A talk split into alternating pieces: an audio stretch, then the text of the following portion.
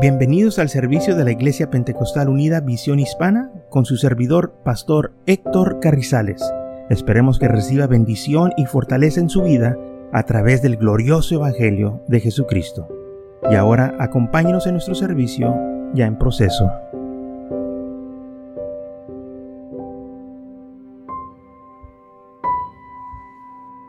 Y en todas las cosas el Señor nos ayuda.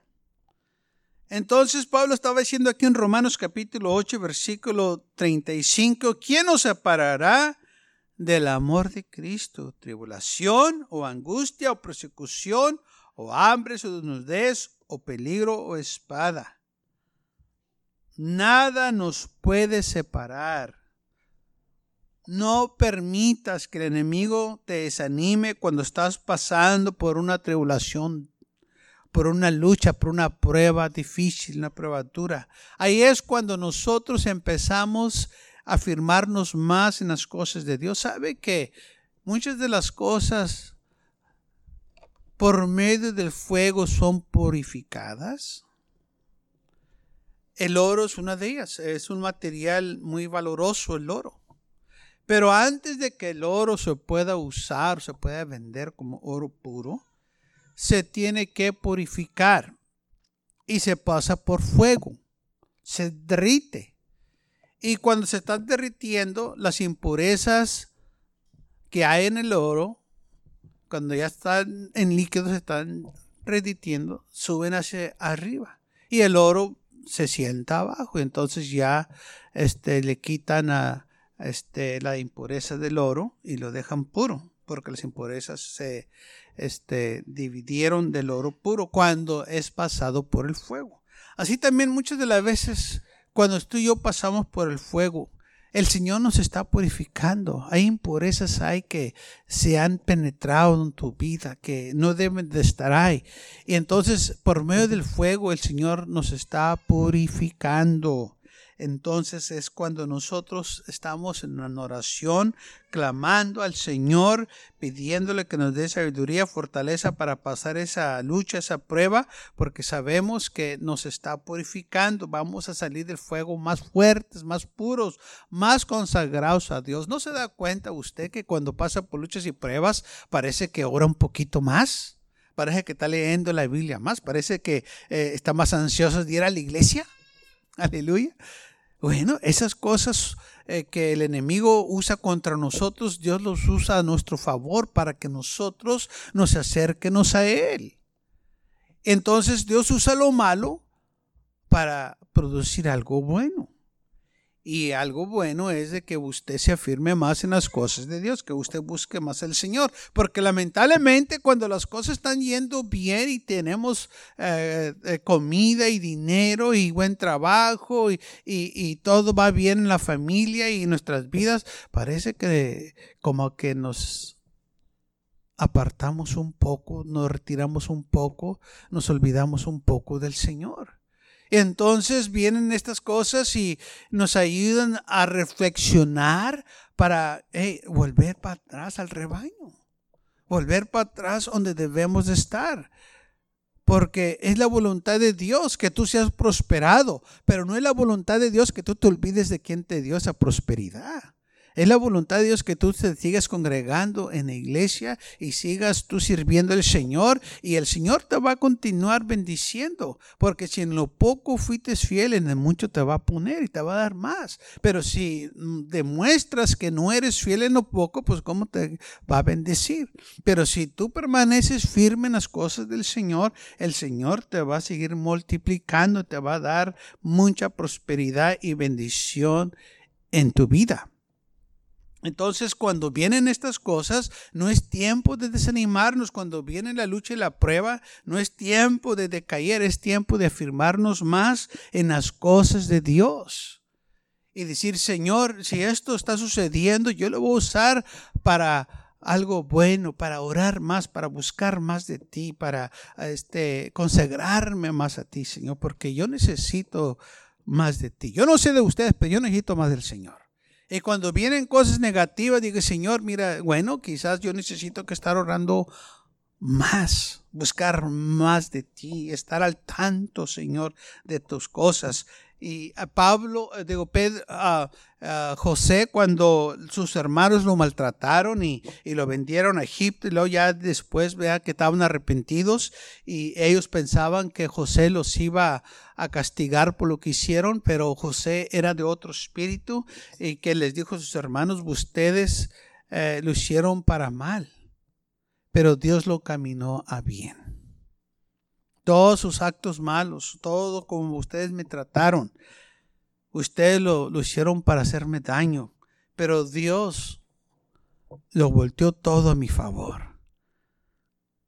El Señor me bendijo. Y así es con nosotros, hermanos. Lo malo que el enemigo nos trae, lo malo que quiere que nos suceda, Dios lo toma y lo cambia para bien, para nuestro beneficio, para que nosotros seamos bendecidos y prosperados. Entonces Pablo dice aquí en el versículo 35 de Romanos, ¿quién nos separará del amor de Cristo? Tribulación, no.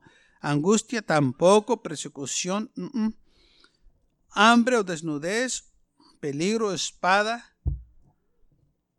Antes, en todas estas cosas somos más que vencedores por medio de aquel que nos amó. Ahora fíjese lo que dice en el versículo 38. Por lo cual estoy seguro. Yo estoy seguro, dice Pablo. Estoy convencido de que ni la muerte, ni la vida, ni ángeles, ni principados, ni potestad, ni lo presente, ni lo porvenir, ni lo alto, ni lo profundo, ninguna otra cosa criada nos podrá separar del amor de Dios. Pablo dice, yo estoy seguro, estoy convencido que no hay nada que te pueda separar. Solo tú puedes darle la espalda al Señor.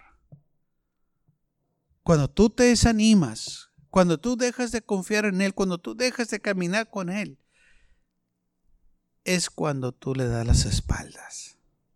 Pero nada de lo que el mundo te avienta, nada de lo que el diablo te puede tirar, te puede separar del amor del Señor, porque Él no tiene ese poder. Si tú estás convencido de que tú vas a seguir hasta el final y que vas a amar al Señor, nada te puede desligar del Señor. Entonces, Pablo dice, yo estoy seguro que ni la muerte, ni la vida, ni ángeles, ni principado, ni potestad, ni lo presente. O sea, no hay nada que te pueda separar. Si tú no quieres, nada te va a separar. Porque el Señor te tiene en sus manos. Y si tú estás en las manos del Señor, si tú estás en la voluntad de Dios ahí, porque es la voluntad de Dios que tú tienes en sus manos, nada te va a quitar de ahí. Solo tú te puedes bajar de ahí. Porque Él no te va a bajar y nadie te va a poder bajar tampoco. Y no importa qué es lo que nos hagan. Ahora en 2 de los Corintios, capítulo 11, Pablo relata ciertas cosas que le sucedieron a él. Pero aún así, no lo separó del amor de Cristo. Segunda los Corintios 11, 24 dice así, de los judíos cinco veces ha recibido 40 azotes menos uno. De los judíos fui azotado. Tres veces he sido azotado con varas. Una vez apedreado. ¿Qué tantas veces usted ha sido azotado con varas y apedreado? Gracias a Dios que yo nunca. Y espero que nunca me suceda. Pero Pablo sí fue azotado, fue apedreado. Tres veces he perecido náufrago. Una noche y un día he estado como náufrago en alta mar, en caminos muchas veces, en peligros de ríos, peligros de ladrones, peligros de los eh, de mi nación, peligros de los gentiles, peligros en la ciudad, peligros en el desierto peligros en el mar, peligros entre falsos hermanos, en trabajos, en fatigas, en muchos desvelos, en hambres y sed, en muchos ayunos, en fríos y desnudos. Oye, parece que este hombre donde quiera que iba tenía problemas. Pero en ninguna de esas veces se desanimó. En ninguna de esas veces él le dio la espalda al Señor. Al contrario, él, está diciendo esto para que nosotros nos demos cuenta que nada de estas cosas lo separaron del amor de Cristo que él predicaba. Por eso dijo en Romanos que él estaba convencido, que él estaba seguro que nada nos podía separar del amor de Cristo. Y dijo, yo he estado en peligros de ríos, o sea, cruzando ríos peligrosos, en peligros de ladrones, peligros de minación porque lo querían matar lo querían este, acabar con él, peligros de los gentiles, o los gentiles también querían acabar con él, peligros en las ciudades, donde quiera que él iba, hermanos, había problemas, peligros en el desierto, animales salvajes, donde quiera que andaba, peligros en el mar, y luego para concluir y para acabar todo, entre falsos hermanos. ¿Vio dónde se metió el diablo también en la iglesia para acabar con él? Falsos hermanos se levantaban contra él, cuestionando la doctrina, cuestionando su apostolado y trayendo confusión, trayendo discordia, trayendo división.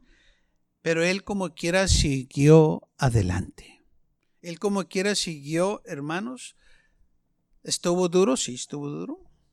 Pero todo lo que él hizo valió la pena. ¿Y sabe por qué? Porque yo y usted estamos aquí por este hombre que Dios usó. Primer misionero a los gentiles fue este hombre, Pablo, el apóstol de los gentiles.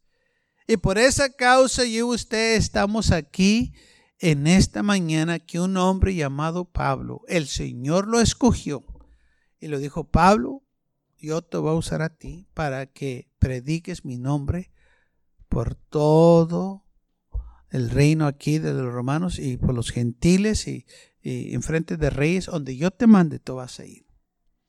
Entonces Pablo fue el primer misionero que se aventuró fuera de la tierra de Israel para predicar este glorioso evangelio. Y por eso yo y usted estamos aquí porque él alcanzó a los gentiles, que ustedes somos gentiles, no somos judíos, somos gentiles. Pero fíjese todo lo que pasó, todo lo que sufrió para que yo y usted pudieran estar aquí gozando esta grande salvación. Qué bueno que no se desanimó. Qué bueno que no se dio por vencido cuando lo azotaron. Qué bueno que no se dio por vencido cuando lo pedrearon. Gracias a Dios que este hombre no se desanimó cuando todos querían acabar con su vida. Mire, hay gente que confía en usted, que le ayuda. Hay gente que espera en la ayuda de usted. Quizá usted no lo sepa, pero hay gente que solo usted va a alcanzar, que nadie más puede alcanzar. Hay gente que usted va tener contacto, que usted le puede decir una palabra de ánimo, una palabra de este, fortaleza a su vida, que no sabe qué hacer para que ellos se entreguen al Señor. Gente que el Señor lo pone eh, para que usted los alcance. No sabe qué personas van a ser. No sabe quién son, pero el Señor sabe. Y si usted está firme en las cosas del Señor y anima y, sigue sirviendo al Señor, va a ser gran impacto. Gloria a Dios. Así que no se desanime, siga adelante, que va a haber luchas, que va a haber pruebas, sí va a haber, que se va a sentir desanimado, sí se va a sentir desanimado, pero también se puede fortalecer en el Señor. Dice la Biblia que cuando David y sus hombres fueron a, a, batalla y regresaron de nuevo a su ciudad. El enemigo había venido mientras ellos estaban fuera y se llevaron a sus familias, a, las esposas de él y a las esposas de sus compañeros y eh, este, saquearon todo y quemaron la ciudad. Y dice la Biblia, David y sus hombres lloraron hasta que ya no tenían fuerza para llorar. Pero también dice la Biblia, y los hombres hablaban de apedrear a David. ¿Sabe por qué? Porque le echaban la culpa, que por culpa de él se habían llevado a sus familias y a sus hijos, habían perdido todo. Pero dice la Biblia, pero David se fortaleció en el Señor. David fue y buscó un lugar y empezó a orar porque estaba desanimado, estaba angustiado. Los hombres hablaban de apedrearlo, lo iban a matar, apedreadas, eh, aún él siendo su líder. Pero dice la Biblia que David fue y se fortaleció al Señor, fue y buscó un lugar en donde orar y le abrió el corazón al Señor. Le dijo, Señor, estoy tan desanimado, tan angustiado. Estos hombres hablan de apedrearme, aparte de que perdí mi familia, ahora me van a apedrear. Y si tú no intervienes, Señor, si tú no obras, me van a quitar la vida. Pero el Señor, aleluya, lo contestó su oración y dice la Biblia, y David se fortaleció en el Señor. Encontró fuerzas, se animó de nuevo y se levantó de aquel altar y dijo, vamos tras el enemigo, vamos a ir a pelear y vamos a recuperar todo para atrás. Y eso fue lo que sucedió.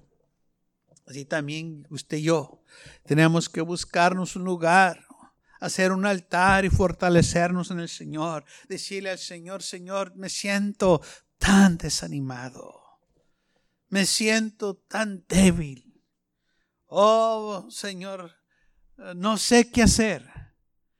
Oh, pero el Señor sí sabe qué hacer con usted. Lo va a fortalecer. Le va a dar el ánimo que necesita para seguir adelante le va a dar la fuerza que necesita para seguir peleando otro día más, porque Él es el que nos da la fuerza, Él es el que nos da la fortaleza de nuestras vidas. Y entonces aquí vemos en cuando Pablo fue azotado, fue este golpeado y anduvo en estos peligros que él eh, dice, dijo, en caminos muchas veces, no nomás una vez, muchas, eh, más bien casi fue toda su vida, así cuando él, anduvo de misionero, que donde quiera que iba tenía problemas, donde quiera que iba a predicar el Evangelio, se levantaba el enemigo contra él, no quería que el enemigo predicara este evangelio, pero él no se detuvo, siguió predicando, siguió proclamando a Jesucristo, donde quiera que iba, ¿sabe? Se ganaba almas y establecía iglesias, porque hay gente que creía y hay gente que le va a creer a usted cuando usted habla, cuando usted comparte este evangelio de Jesucristo. En primera de Juan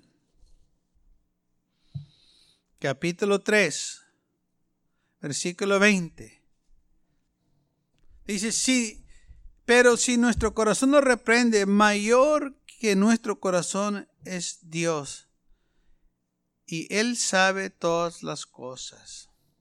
Si tu corazón te reprende o te condena, mayor es el Señor. No permitas que tu corazón o el enemigo venga y te diga, tú no lo puedes hacer. Tú has fallado. Dios no te ha hablado a ti para hacer tal cosa. No. No permita que nadie lo venga a desanimar. Ni tampoco que el enemigo lo acuse falsamente. Porque él lo va a acusar aunque usted esté haciendo las cosas bien, Él va a venir y va a buscar ocasión y lo va a acusar para que usted se desanime y se sienta mal. Apocalipsis capítulo 12 dice la Biblia, así versículo 10, entonces oí una gran voz en el cielo que decía, ahora ha venido la salvación, el poder y el reino de nuestro Dios y la autoridad de su Cristo, porque ha sido lanzado fuera el acusador de nuestros hermanos, el que los acusaba delante de nuestro Dios de día y noche. Entonces, la Biblia nos dice que el enemigo nos acuse de día y de noche, es el acusador. Va a venir y te va a decir, mira, olvídate tú, forget it Pero usted no se olvide, no se desanime, siga adelante. No permita que el enemigo lo venza acusándolo falsamente. Y aunque usted ha fallado, la Biblia dice, si hemos pecado, abogado tenemos. Tenemos quien nos represente, Cristo Jesús, nuestro mediador. Tenemos un abogado que nos defiende. Y el enemigo nos va a seguir acusando. Pero Romanos 8 dice, el versículo 1, recuerden, ahora ninguna condenación hay para los que están en Jesús o Cristo Jesús. Los que no andan conforme la carne, sino conforme al Espíritu porque la ley del Espíritu en vida en Cristo Jesús me ha librado de la ley del pecado y de la muerte. Porque lo que era imposible para la ley, por cuanto era débil por la carne, Dios envió a su Hijo en semejanza de carne del pecado y a causa del pecado condenó al pecado en la carne. Ya no hay más condenación. Esto no quiere decir que el diablo no te va a dar una falsa condenación. Y Él lo hace.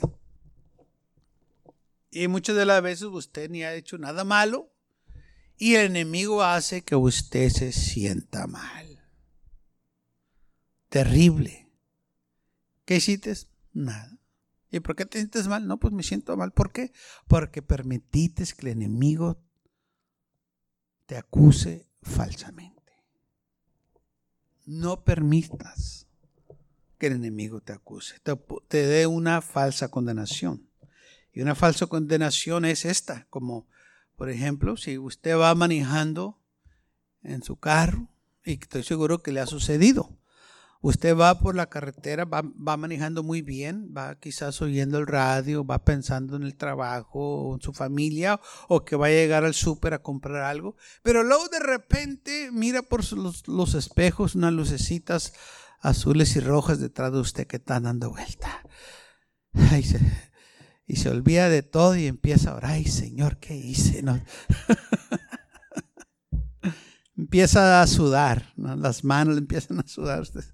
Y, y, empieza a sentirse mal y empieza a, este, a recordar si tiene seguro o si trae la licencia o, placa o estampilla y empieza.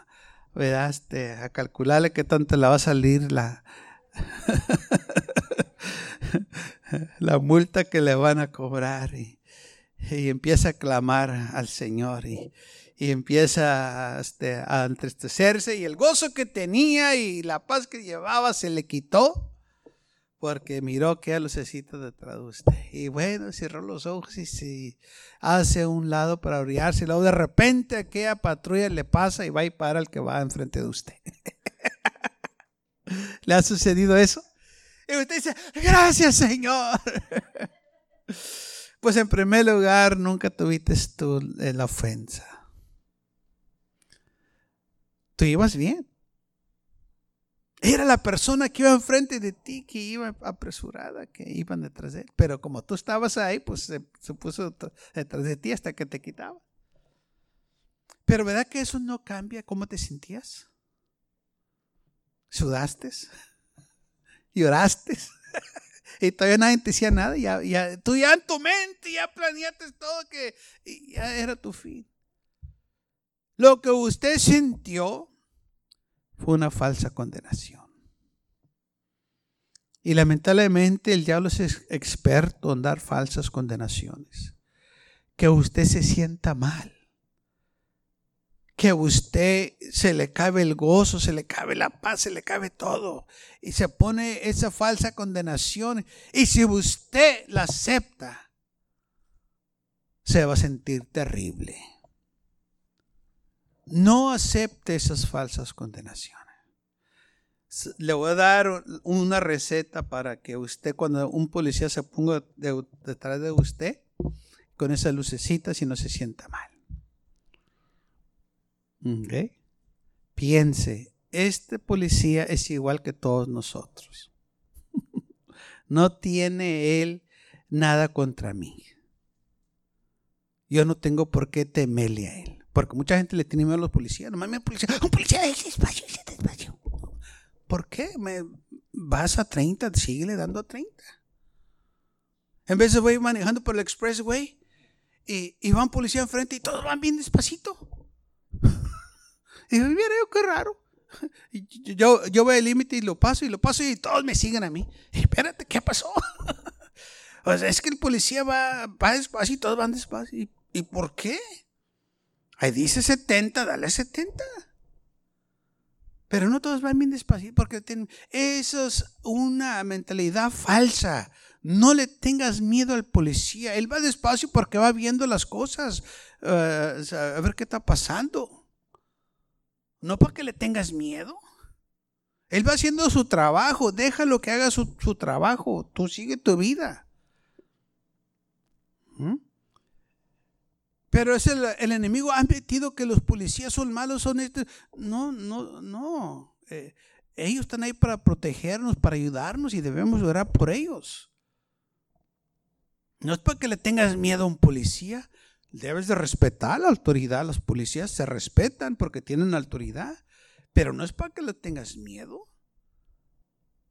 Entonces nosotros no, no, no, debemos de permitir que el enemigo nos ponga esas falsas condenaciones en nuestras vidas. Tú miras al policía ahora por él, eh, salúdalo si acaso que no hay problema. Son igual personas como tú y yo. Entonces cuando ese lucecito se ponga ahí detrás de ti, si tú andas bien y todo está bien, todo va a estar bien. Pero si andas chueco, bueno, entonces sí, este, ponte a sudar. A dar un ticket. Pero el que anda bien con el Señor, hermano, el enemigo, no lo va a desanimar. Así que nosotros no tenemos por qué permitir que el enemigo nos ponga esa falsa condenación, porque ya la Biblia nos dice que ya no hay más condenación. Déjalo que pasen. las, cosas van a venir. El enemigo va, va a venir. Mire, van a venir condenaciones a su vida. Es como un pájaro. Déjalas que pasen. No puedes permitir que el pájaro vole por arriba de ti. Porque él va a volar, él, puede hacerlo. Pero sí puedes permitir que haga un nido en tu cabeza. Mi cabeza no es para nidos. Eh, que él quiera volar allá, pues ese es asunto suyo. Así también el diablo, que él quiere aventar condenación, de que lo haga, pero a mi vida no lo vas a hacer. Porque yo sirvo al Señor. Ya no hay más condenación. Y no importa qué, qué es lo que haga ya no hay más condenación. Y no importa qué es lo que hice que hice, ya no hay más condenación. Me dice, tú hiciste esto, esto sí, lo hice, pero ya no lo hago. Ya todo está bajo la sangre de Cristo Jesús. Y no te sientes mal, no, porque Él ya pagó el precio por mí. ¿Pues de qué sirve que me sienta mal si, si el Señor ya pagó el precio, ya no hay más condenación? Yo no hay nada que pueda hacer. Yo ya me sentí mal cuando me arrepentí. Yo ya me sentí mal cuando le pedí perdón. Ahora me gozo en mi salvación y me regocijo que ya no me siento mal. Porque Él quita todo eso de nuestras vidas. Alguien diga gloria a Dios. Entonces la Biblia dice que ya no hay más condenación. Por eso no te desanimes. No permitas que el diablo use cosas locas, negativas o niñería, eh, insignificantes para que no te presentes ante el Señor. Tú ven, hermano, es que ha fallado, para eso es la iglesia. Hermano, es que estoy débil, para eso es la iglesia. Hermano, yo necesito más del Señor. Bueno, vente, para eso es la iglesia. Ya no quiero seguir adelante, pues para eso es la iglesia, para que vengas al Señor y decirle al Señor lo que sientes. El enemigo quiere que tú te apartes de la iglesia, te apartes del rebaño. Porque Él sabe que allá afuera Él te puede destruir. Pero aquí adentro tienes protección. Por eso Él hace todo lo posible para que la gente no se congregue. Por eso la Biblia dice, no dejes de congregarte, vente a la casa de Dios, vente.